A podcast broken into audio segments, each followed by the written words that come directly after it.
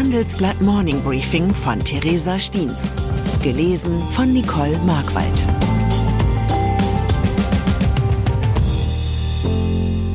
Guten Morgen allerseits.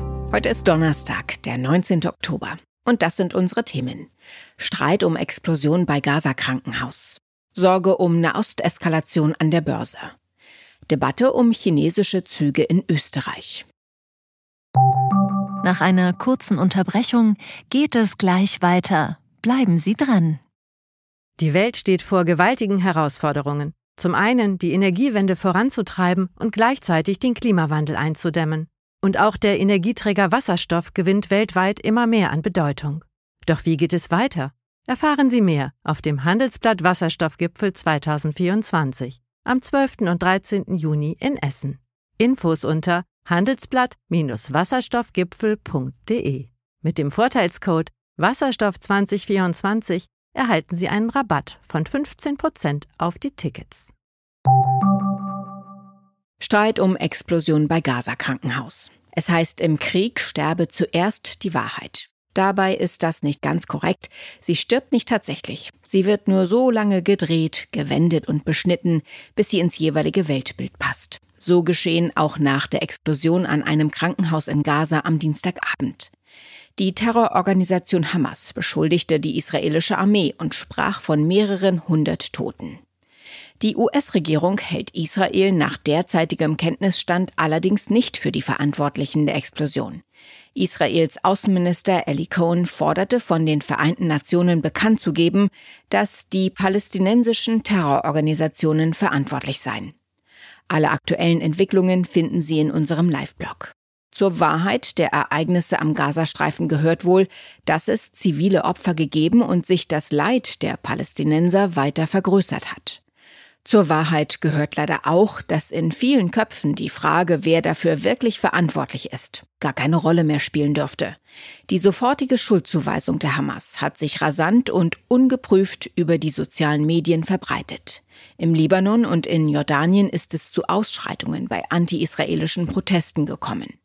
In Berlin musste die Polizei das Holocaust-Mahnmal vor Demonstrierenden schützen.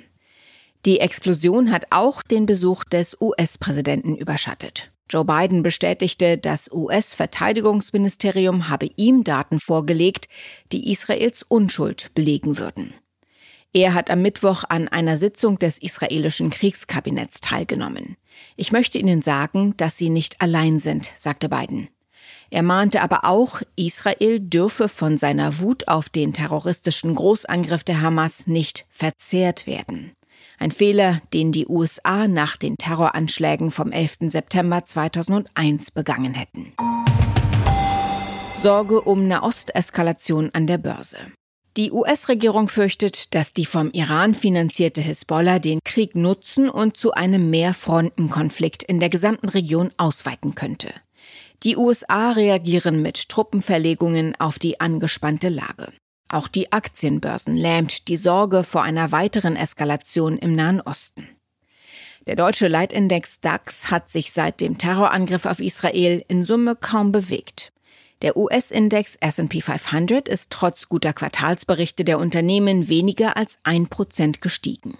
Stattdessen sind Rohstoffe wie Öl und Gold derzeit gefragt. Einen Eindruck davon, wie vorsichtig Investoren derzeit sind, vermittelt die aktuelle Fondsmanager-Umfrage der Bank of America. Den vollen Umfang des Krieges spiegeln die gestern veröffentlichten Ergebnisse noch nicht wider. Aber bereits 23 Prozent der Befragten sehen eine sich verschlechternde geopolitische Lage als größte Gefahr für die Märkte. Bei der Befragung im Vormonat waren es noch weniger als 15 Prozent. Debatte um chinesische Züge in Österreich. ÖBB wird Österreichs Bundesbahn chinesische Lokomotiven kaufen. Ein solches Szenario würde in Peking wohl größere Freude auslösen als in Wien. Aber es ist durchaus realistisch. Die ÖBB will 200 Rangierlokomotiven kaufen.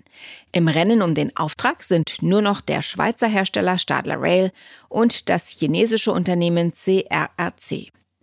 Das Werben der Chinesen um den österreichischen Auftrag kann als Versuch verstanden werden, sich auf dem europäischen Markt zu etablieren. Die hiesige Industrie wehrt sich dagegen. Sie kämpfen dabei allerdings gegen einen Giganten. Der chinesische Zughersteller CRRC ist der größte Fertiger der Welt. Er beschäftigt 160.000 Angestellte und verzeichnet Verkäufe von 28,8 Milliarden Euro. Bisher gilt es für Europas Staatsbahnen als politisch nicht opportun, sich von traditionellen europäischen Herstellern abzuwenden. Dazu gehören Unternehmen wie Alstom, Siemens oder Stadler Rail. Aber am Ende könnten Service und Qualität über den chinesischen Einstieg entscheiden. Denn so kritisch viele das Angebot von CRRC auch sehen, ein weiterer möglicher Zughersteller für Österreichs Züge ist durchaus willkommen. Die ÖBB wartet seit rund einem Jahr auf bei Siemens bestellte Nachtzüge. Status quo der deutschen Geschäftsführer. Wäre Max Mustermann Geschäftsführer einer GmbH in Deutschland, wäre er männlich, würde 48 Stunden die Woche arbeiten und einen Dienstwagen fahren. Das belegt eine Studie zu aktuellen Gehältern in Unternehmen. Sie listet für 50 Branchen die Bezahlung der Geschäftsführungen detailliert auf. Die Auswertung zeigt auch, für den Chef Max Mustermann wäre 2023 kein gutes Jahr gewesen. Die Festgehälter sind zwar wie vertraglich festgelegt leicht gestiegen, aber die variable Vergütung orientiert sich am Betriebsgewinn. Und der ist in weiten Teilen der deutschen Wirtschaft geringer ausgefallen. Mein Kollege Bert Frönthoff durchleuchtet in einer großen Analyse den Status quo deutscher Geschäftsführer. Dabei fördert die Auflistung der bestverdienenden Branchen einige Überraschungen zutage. Im Dienstleistungsbereich etwa liegen Architektinnen und Ingenieure deutlich vor Steuerberatern und Wirtschaftsprüferinnen. Eine weitere Erkenntnis, Frauen sind in der GmbH-Geschäftsführung nicht nur seltener vertreten, sie verdienen auch deutlich weniger als ihre männlichen Kollegen. Der Unterschied liegt je nach Vergütungsklasse im Schnitt zwischen 8 und 11 Prozent. Stillstand im Windpark. Zum Abschluss noch ein Blick nach Niedersachsen. Dort ist das Rotorblatt einer Windkraftanlage aus bislang ungeklärten Gründen einfach abgeknickt und aus 161 Metern zu Boden gefallen. Seit Beginn der Woche stehen deswegen insgesamt zwölf Anlagen des Windparks in Alfstedt-Ebersdorf aus Sicherheitsgründen still. Der Turbinenhersteller GE ist nicht das einzige Unternehmen mit Qualitätsproblemen. Im Fokus stand bislang vor allem sein deutsch-spanischer Wettbewerber Siemens Gamesa. Für den Betreiber aus Bremen bedeutet jede Stunde Stillstand im Windpark einen Verlust von Einnahmen. Für Journalisten allerdings hat der Vorfall auch etwas Gutes. Das Kontingent an verfügbaren Symbolbildern für die verkorkste deutsche Energiewende dürfte um ein weiteres Exemplar reicher geworden sein. Ich wünsche Ihnen einen guten Tag voller vorteilhafter Bilder. Es grüßt Sie herzlich Ihre Theresa Steens. Die Welt steht vor gewaltigen Herausforderungen. Zum einen die Energiewende voranzutreiben und gleichzeitig den Klimawandel einzudämmen. Und auch der Energieträger Wasserstoff gewinnt weltweit immer mehr an Bedeutung. Doch wie geht es weiter? Erfahren Sie mehr auf dem Handelsblatt Wasserstoffgipfel 2024 am 12. und 13. Juni in Essen. Infos unter handelsblatt-wasserstoffgipfel.de. Mit dem Vorteilscode Wasserstoff 2024 erhalten Sie einen Rabatt von 15% auf die Tickets.